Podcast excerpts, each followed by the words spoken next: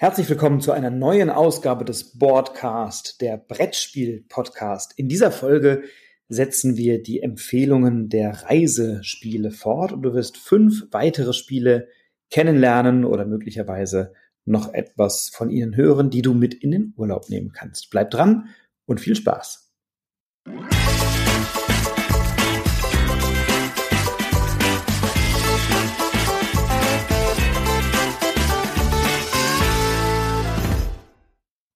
Wenn die Urlaubszeit ruft, dann ist es tatsächlich eine gute Gelegenheit, mal mit dem Partner oder der Partnerin oder der Familie oder Freundin ein Spielchen zu spielen und möglicherweise auch Menschen für das Hobby Spielen zu begeistern, die es bisher noch nicht so tun und die man im Urlaub kennenlernt und die sich dann darauf einlassen und mal etwas Neues kennenlernen als Stadt, Land, Fluss oder Kniffel. Und in dieser Folge möchte ich dir fünf weitere Spiele empfehlen, die mir sehr gut gefallen, die wir gerne spielen in unterschiedlichen Konstellationen im Urlaub.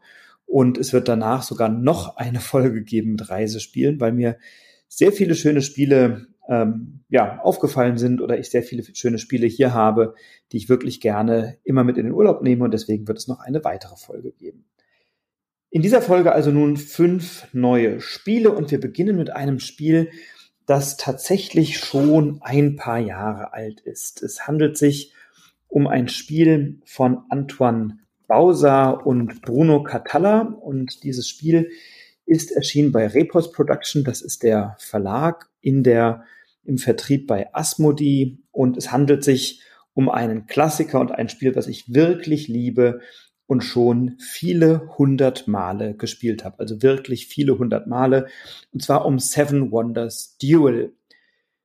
Es ist meiner Meinung nach das beste Zwei-Personen-Spiel überhaupt. Ich kenne kein Spiel, was man zu zweit so gut spielen kann, was immer wieder neue taktische Varianten liefert und was so viel Spaß macht und auch zwei herausragend gute Erweiterungen hat. Man kann das Spiel spielen auf der Boardgame Arena, also einer Online-Plattform boardgamearena.com, wo viele Spiele digitalisiert zur Verfügung stehen und die man dann entweder mit Freunden spielen kann, die vor einem anderen Endgerät sitzen oder eben auch mit Fremden. Und dort und aber eben auch das physische Kartenspiel habe ich schon sehr, sehr oft gespielt. Wie funktioniert das? Seven Wonders Duel ist eben die Zwei-Personen-Variante des größeren und ja, äh, etwas komplexeren und vielleicht auch etwas umständlicheren Seven Wonders. Ebenfalls ein großartiges Spiel. Und bei Seven Wonders Duel treten eben zwei Spielende gegeneinander an, um miteinander oder gegeneinander ähm, möglichst viele Punkte zu sammeln oder eine Siegbedingung zu erfüllen, mit der man eben dieses Spiel gewinnen kann.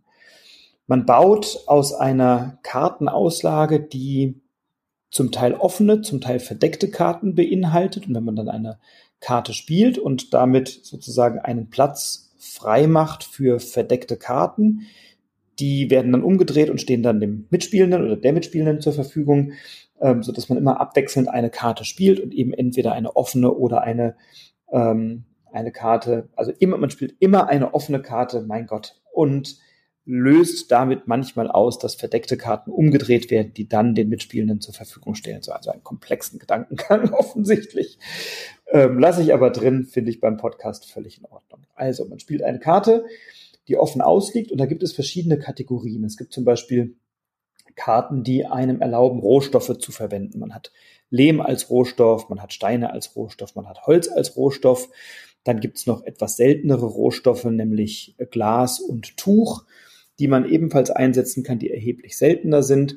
Und es gibt manchmal auch Rohstoffe ähm, oder Rohstoffkarten, auf denen zwei gleiche Rohstoffe abgebildet sind, die man ebenfalls verwenden kann. Dann gibt es manchmal Karten, die etwas kosten, nämlich entweder Rohstoffe oder Münzen, die man zur Verfügung hat. Es gibt ähm, Kriegskarten oder Kampfkarten, mit denen man einen Kampfmarker in Richtung des Gegenspielers oder der Gegenspielerin zieht.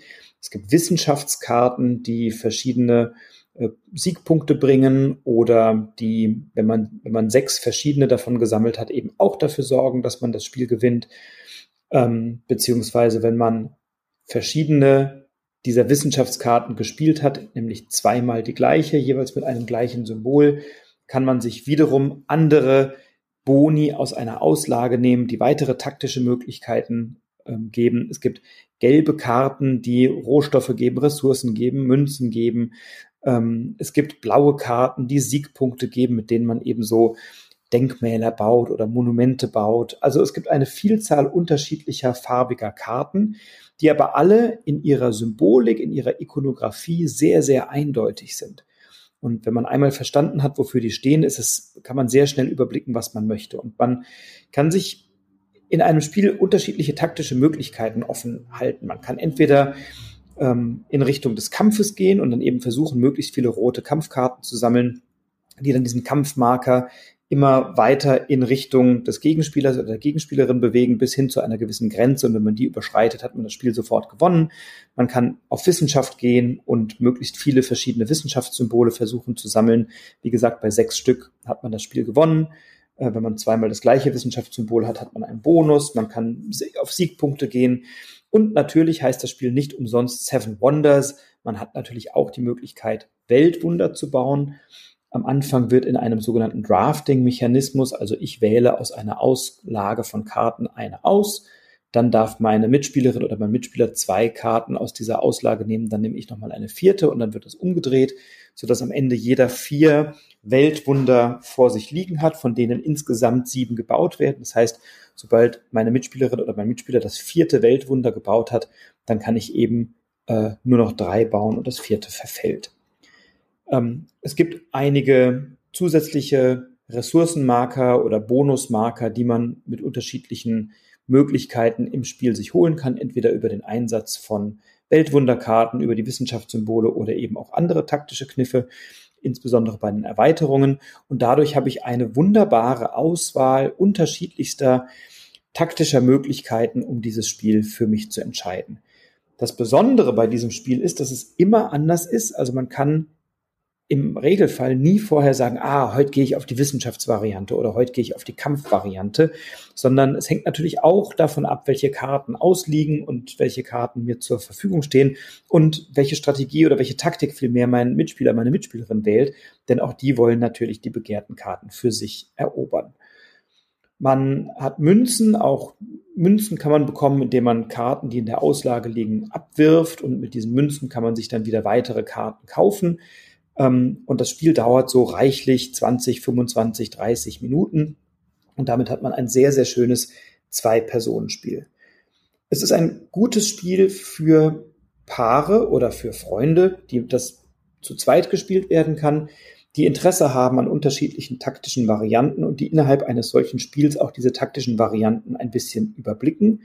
Und natürlich ist es konfrontativ, weil wir versuchen, bessere Bedingungen zu erreichen als unsere Mitspielerinnen oder Mitspieler.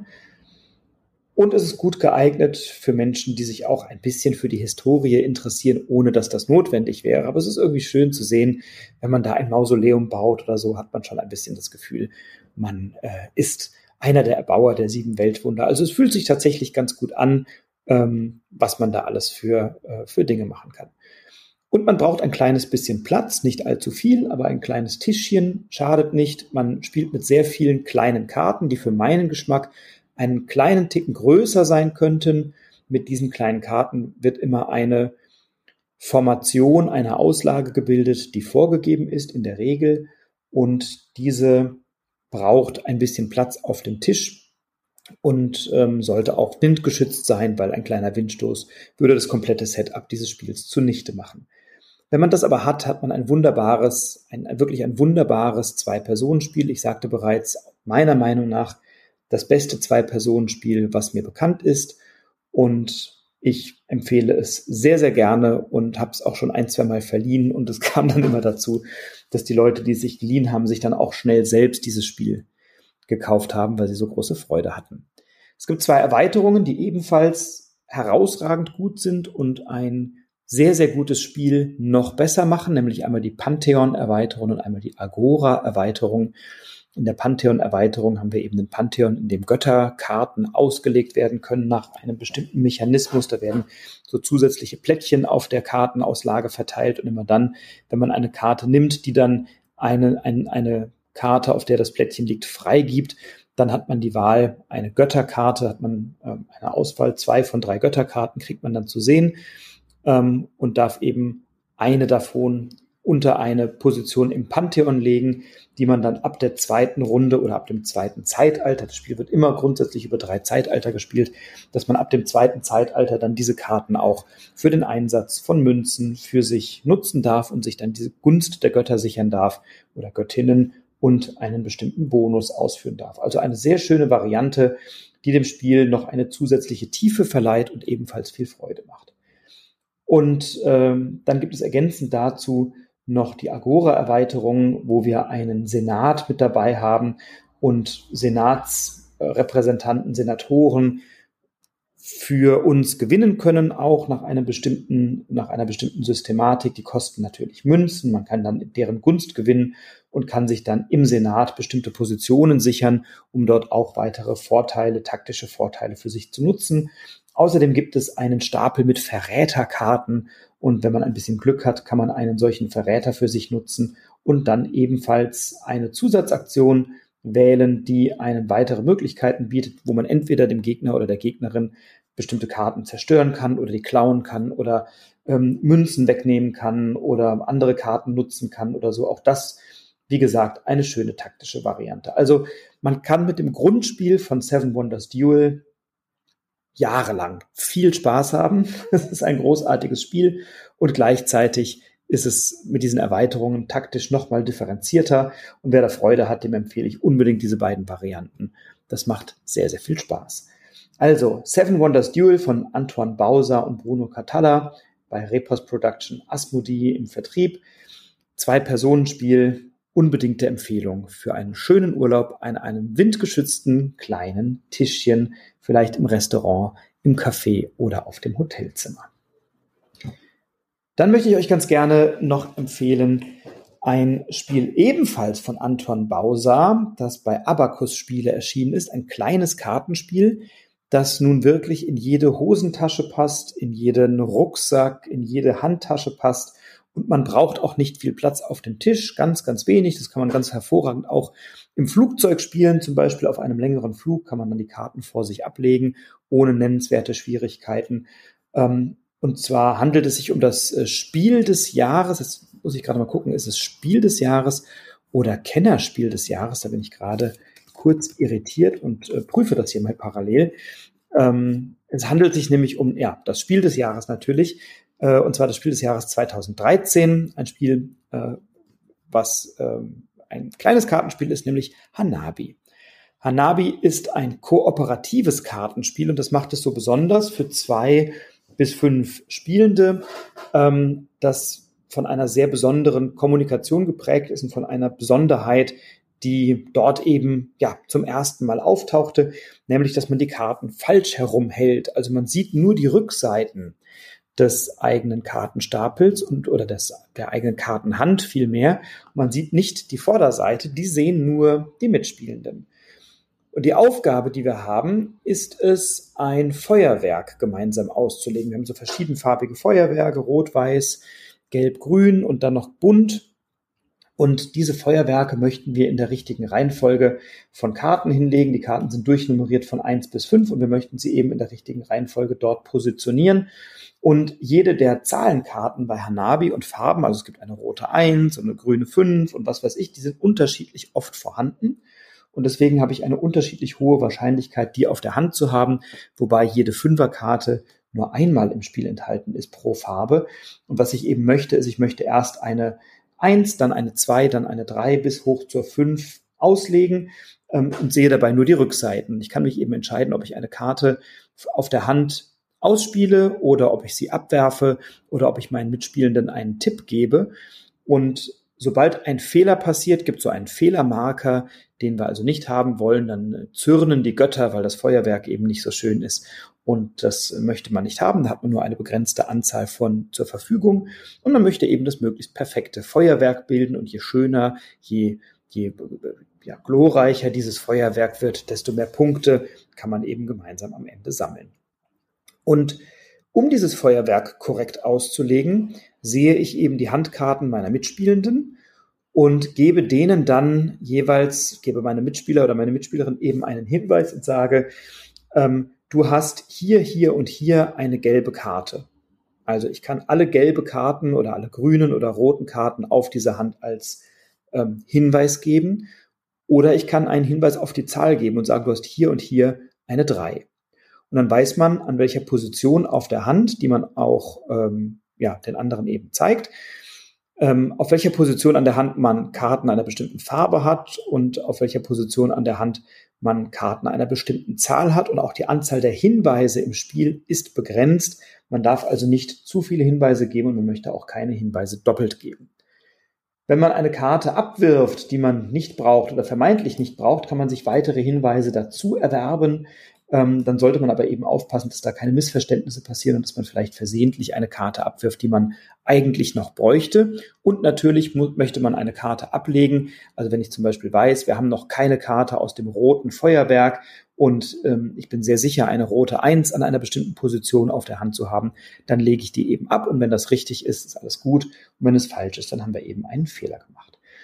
Und Hanabi ist sehr schnell erklärt es ist vor allem ein Spiel, bei dem man sofort das Gefühl hat, boah, das möchte ich jetzt nochmal probieren. Also immer dann, wenn es nicht gelungen ist, sagt man, ey, das kriegen wir doch besser hin, das können wir doch, das können wir doch viel besser noch und dann machen wir eben direkt noch eine Runde. Wenn man es zu zweit oder zu dritt spielt, dann äh, ist aus, aus, aus meiner Sicht ähm, ja ist das eine, ist das eine gute Spieleranzahl oder Spielerinnenanzahl?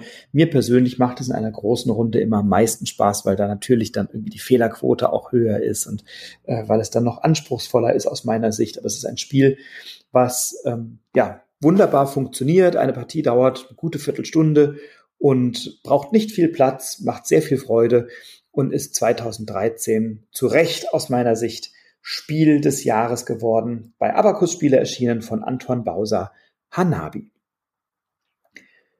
Und dann habe ich ein, ein Spiel hier doch aufgeschrieben, was mir sehr, sehr große Freude macht. Und da möchte ich mich äh, ganz herzlich bedanken bei Asmodee, ähm, die mir ein Rezensionsexemplar dieses Spiels zur Verfügung gestellt haben. Und dieses Rezensionsexemplar beeinflusst in keiner Weise hier meine Beurteilung. Also wenn ich ein Rezensionsexemplar bekomme, dann bewerte ich das Spiel genauso offen und ehrlich, wie wenn ich es mir selbst gekauft habe. Ähm, und zwar handelt es sich um, um ein Spiel, das auf der Empfehlungsliste zum Spiel des Jahres 2022 steht und was ein ganz wunderbares kooperatives Sprachspiel ist für eine spielenden Anzahl von drei bis sechs Spielenden ähm, ab zehn Jahren empfohlen und etwa 30 Minuten dauert. Also der Verlag auch hier Repos Production und äh, im Vertrieb von Asmodee. Und zwar handelt es sich dabei um So Clever. Bei So Clever haben wir ein Kleeblatt aus Kunststoff ähm, als Spielbrett sozusagen oder als äh, Befestigung. Ähm, und auf diesem Spielbrett oder auf dieser Befestigung, auf diesem Kleeblatt befinden sich so vier ähm, Aussparungen, in die ich Karten stecken kann. Und es gibt einen Stapel von vielen quadratischen Karten und auf jeder Kante dieser Karte steht eben ein Begriff. Und wenn ich diese Karten ziehe, beliebig und dann in diese Aussparung, diese Halterungen auf diesem Kleeblatt befestige, dann habe ich jeweils im Quadrat vier Karten liegen, wovon immer zwei nebeneinander liegen auf jeder Kante, so dass ich an jeder Kante eben zwei Begriffe stehen habe. Zum Beispiel stehen dann da äh, Kino und Mensch nebeneinander. Und dann, also ich zeige mein, mein Kleeblatt, die Vorderseite erstmal niemandem, solange die Karten darauf befestigt sind, dann habe ich da Kino und Mensch stehen. Und dann habe ich die Aufgabe, einen Begriff, ein Stichwort, einen Hinweis mir auszudenken, der möglichst gut meinen Mitspielenden einen Hinweis gibt darauf, dass es sich eben am Ende um die Begriffe Kino und Mensch handelt. Und dann entscheide ich mich vielleicht für das Wort Filmvorführer. Und dann habe ich so einen abwischbaren Stift, wie wir ihn auch aus Spielen wie Just One beispielsweise kennen, so ein Stift mit einem Schwämmchen vorne an der Spitze.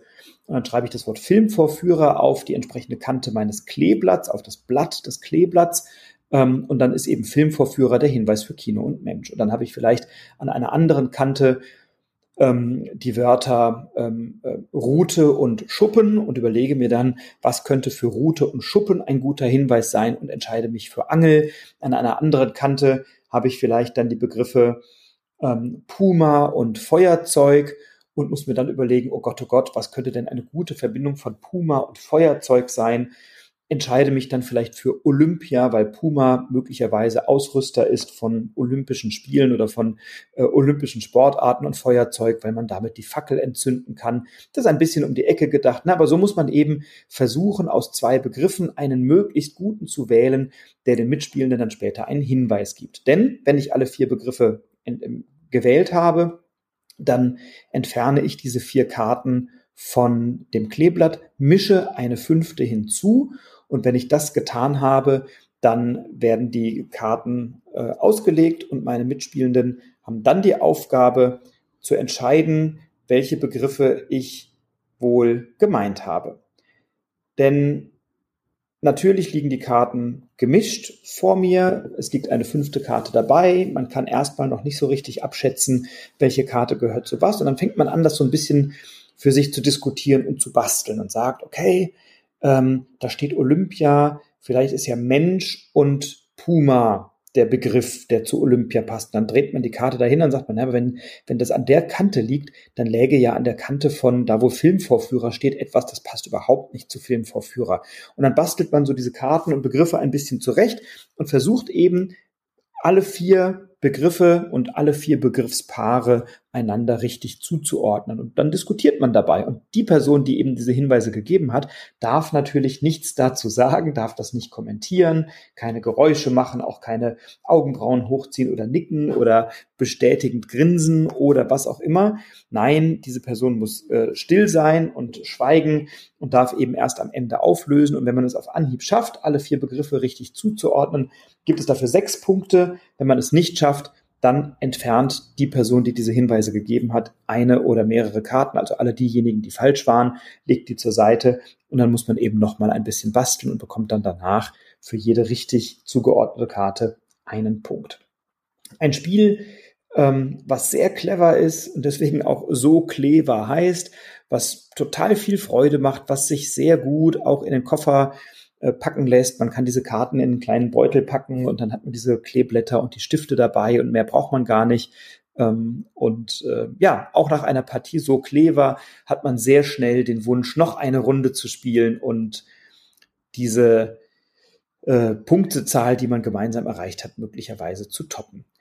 Es ist ein Spiel, was man auch mit Jüngeren ähm, spielen kann. Es ist ab zehn Jahren empfohlen. Vielleicht sind da nicht immer alle Begriffe ähm, vielleicht kennen Kinder nicht immer alle Begriffe oder müssen vielleicht mal bei jemandem etwas fragen oder so, aber es sind sehr einfache Begriffe im Wesentlichen. Ich habe es bis jetzt, ähm, ja, weiß ich nicht, zwölf, dreizehn Mal gespielt oder so mit unterschiedlichen Spielegruppen und es hat immer sehr viel Freude gemacht.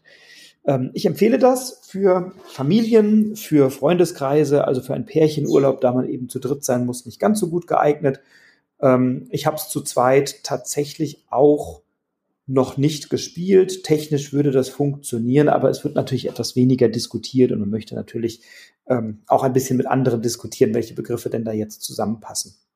Aber eben für Familien oder Eltern mit Kindern oder kleine Freundeskreise, drei bis sechs Spielende, ein ganz großartiges Spiel, macht viel Freude und ist auf der Empfehlungsliste zum Spiel des Jahres 2022 und da aus meiner Sicht vollkommen zu Recht ein sehr erfolgreiches, sehr schönes Sprachspiel in einer schönen Gestaltung und simplen Erklärung aus dem Verlag Repos Production mit äh, im Vertrieb von Asmodee und ähm, ja, der äh, Autor, den darf ich noch erwähnen, ist François Romain, also vermutlich ein Franzose. So clever, absolute Empfehlung, viel Spaß auch hier beim Spielen. Und dann möchte ich gerne über ein Spiel sprechen, das schon ein bisschen was älter ist.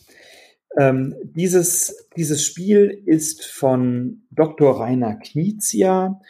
Ähm, es ist ein Spiel, was im Kosmos Verlag erschienen ist und zwar, ach, schon vor vielen, vielen Jahren. Ich weiß gar nicht genau, wann es in der Reisevariante erschienen ist. Es gibt auch eine große Brettspielvariante, aber es dürfte vielleicht schon 2012 oder so erschienen sein. Ich versuche das gerade mal rauszufinden.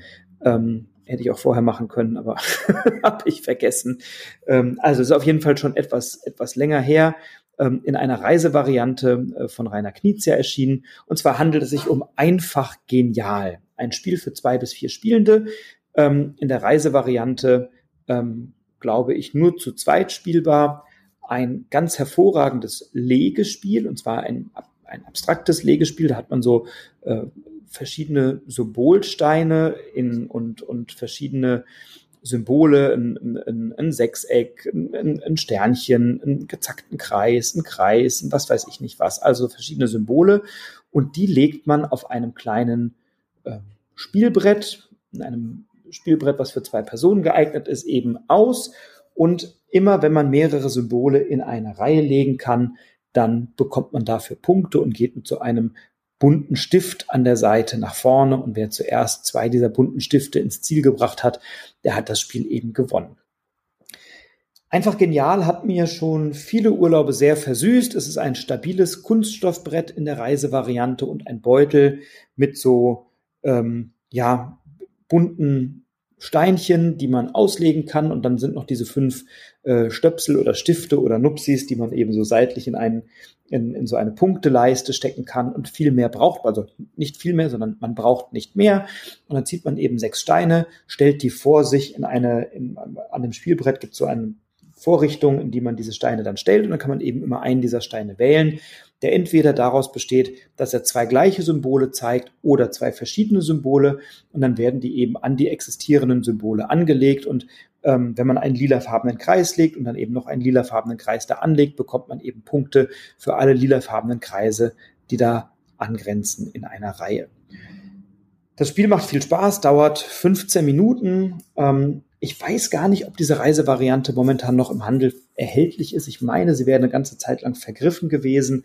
Äh, wenn ihr eine Chance habt, es zu bekommen, vielleicht auch gebraucht, unbedingt zugreifen. Einfach genial von Dr. Rainer Knizia im Kosmos Verlag erschienen. Ein sehr, sehr schönes Spiel aus dieser Reihe. Spiele für zwei im Kosmos Verlag. Und dann haben wir zu guter Letzt in dieser Ausgabe ein Spiel von Check Games Edition, CGE.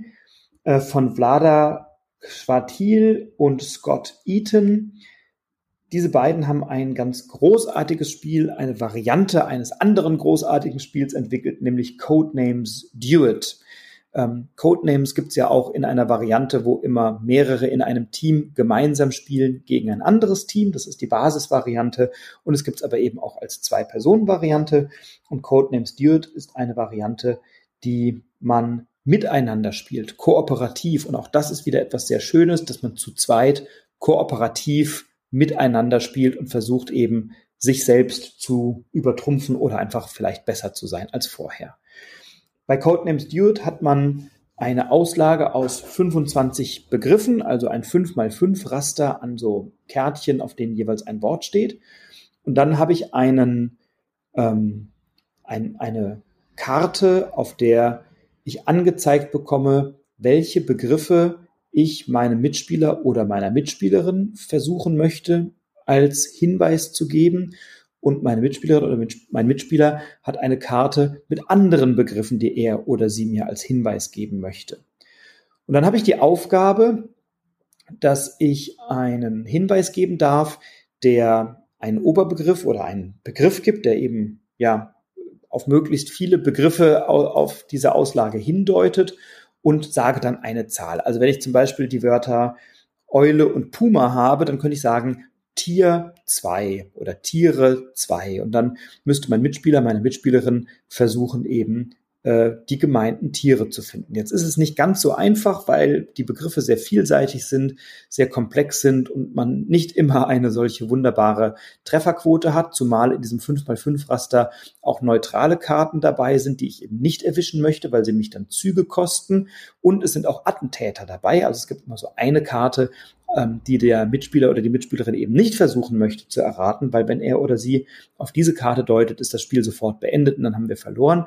Ähm, und insofern ist es manchmal sehr schwierig, einen Begriff zu finden, der möglichst viele Begriffe vereint. Aber wenn man das schafft, ist es sehr, sehr äh, befriedigend, wenn man eben einen Oberbegriff nennt und dann der Mitspieler oder die Mitspielerin vielleicht sogar drei oder vier zusammenhängende Karten packt. Dadurch, dass die Auslage eben unterschiedlich ist, oder die Auslage ist die gleiche, aber dass die, die Karten, auf die ich die Hinweise geben möchte, unterschiedliche Hinweise sind oder unterschiedliche Karten gemeint sind, ähm, muss man auch schön um die Ecke denken und muss eben versuchen, in möglichst wenig Zügen gemeinsam eine bestimmte Anzahl an Karten zu finden. Also wir sind Agenten und diese Hinweise helfen uns eben, unsere verbündeten Agenten zu finden, ohne dass wir den Attentäter treffen. Als ich das zum ersten Mal gespielt habe, zu zweit, ähm, Codename Stewart, hab ich haben wir es sofort geschafft in einer geringen Anzahl Züge und dachten, naja, äh, das ist ja ganz schön leicht, also bitte ähm, und waren so ein kleines bisschen enttäuscht, weil wir dachten, das müsste doch eigentlich komplizierter sein und schwieriger sein ähm, und waren sehr überrascht, dass es uns so schnell gelungen ist, da ähm, dieses, dieses Spiel zu lösen. Das war aber das erste und auch das einzige Mal, dass es uns so und äh, so schnell und so gut und in so wenigen Zügen gelungen ist. Wir haben es danach sehr, sehr oft auch nicht geschafft und wir haben es danach auch sehr, sehr oft nur sehr knapp geschafft. Also ähm, es ist nicht immer so trivial. Es hängt natürlich ein bisschen davon ab, wie gut die Begriffe zusammenpassen, die man da finden möchte oder wie weit weg die voneinander sind. Und ähm, es hängt natürlich auch davon ab, wie oft man möglicherweise diesen Attentäter findet oder inwieweit man auf neutrale äh, Karten deutet, die einen dann äh, ein paar Spielzüge we wegnehmen, sodass man dann im Laufe des Spiels immer weniger Spielzüge zur Verfügung hat. Das ist eine schöne Herausforderung und es gibt auch so ein bisschen einen angedeuteten Kampagnenmodus, dass man also versucht, ähm, mehrere Spiele hintereinander zu spielen und dabei bestimmte Ergebnisse zu erzielen, also eine bestimmte Anzahl von Begriffen in einer bestimmten maximalen Anzahl von Spielrunden zu erraten. Ähm, das ist eine schöne Komponente, die das Spiel noch ein wenig ja, abwechslungsreicher macht, dem Spiel eine schöne Note verleiht, äh, und viel Freude macht. Und dadurch, dass es eben viele Karten sind, die immer anders zusammengemischt sind, äh, ist es eben ein Spiel, was man sehr gerne spielt, was man schnell gespielt hat und was auch ähm, unter verschiedenen ähm, Bedingungen gut funktioniert. Man braucht doch ein kleines bisschen Platz auf dem Tisch. Man möchte es im, nicht da spielen, wo es windig ist, weil sonst die Karten ein bisschen herumfliegen. Ganz anders übrigens als bei einfach genial das hatte ich eben vergessen zu erwähnen, einfach genial ist auf einer Kunststofftafel mit Kunststoffplättchen. Da verrutscht nichts. Das kann man am Strand spielen, das kann man auf dem Liegestuhl spielen, das kann man im Flugzeug spielen, das kann man auch im Sturm spielen, weil da passiert überhaupt gar nichts. Das ist natürlich bei einem Kartenspiel wie ähm, Codename Stewart etwas anderes, aber eben ein Spiel, was sehr viel Freude macht. Also Check Games Edition CGE Vlada Schwartil, Quartil, Schwartil, ich spreche so wenig Tschechisch leider, und Scott Eaton, die haben dieses Spiel gemeinsam entwickelt. Und wenn ich eine Sache kritisieren müsste bei Codename Stewart, und das mache ich natürlich auch ganz gerne mal, dann ist es die Gestaltung. Ähm, das ist bei Codenames, hat mich das auch schon gestört. Wenn da die Karten liegen, gibt es immer eine Perspektive, also man kann die Karten von oben und unten lesen. Die Begriffe sind da so draufgeschrieben, dass man sie von beiden Seiten lesen kann. Auf einer Seite ist aber die Schrift sehr schön und sehr leserlich und von der anderen Sicht, wenn die Karten auch sozusagen von der anderen Richtung gelesen werden, ist das so eine hellere Schrift, die überhaupt nicht gut wirkt auf diesen Karten. Also ich empfehle ähm, Codename Stewart für Paare oder Freunde, die eben zu zweit etwas spielen wollen. Ein ganz großartiges Spiel, Codename Stewart. Viel Freude dabei. Ja, und da haben wir eben fünf Spiele schon wieder zusammen. Seven Wonders Duel, Hanabi, einfach genial, so clever und Codename Stewart. Und wenn ihr auf Reisen seid, nehmt euch eines oder mehrere dieser Spiele mit und ich garantiere, ihr werdet viel Spaß, viel Freude haben. Ich wünsche euch jetzt erstmal viel Freude beim Ausprobieren, einen schönen Urlaub und viel Spaß beim Spielen. Bleibt inspiriert und inspiriert andere. Euer Frederik.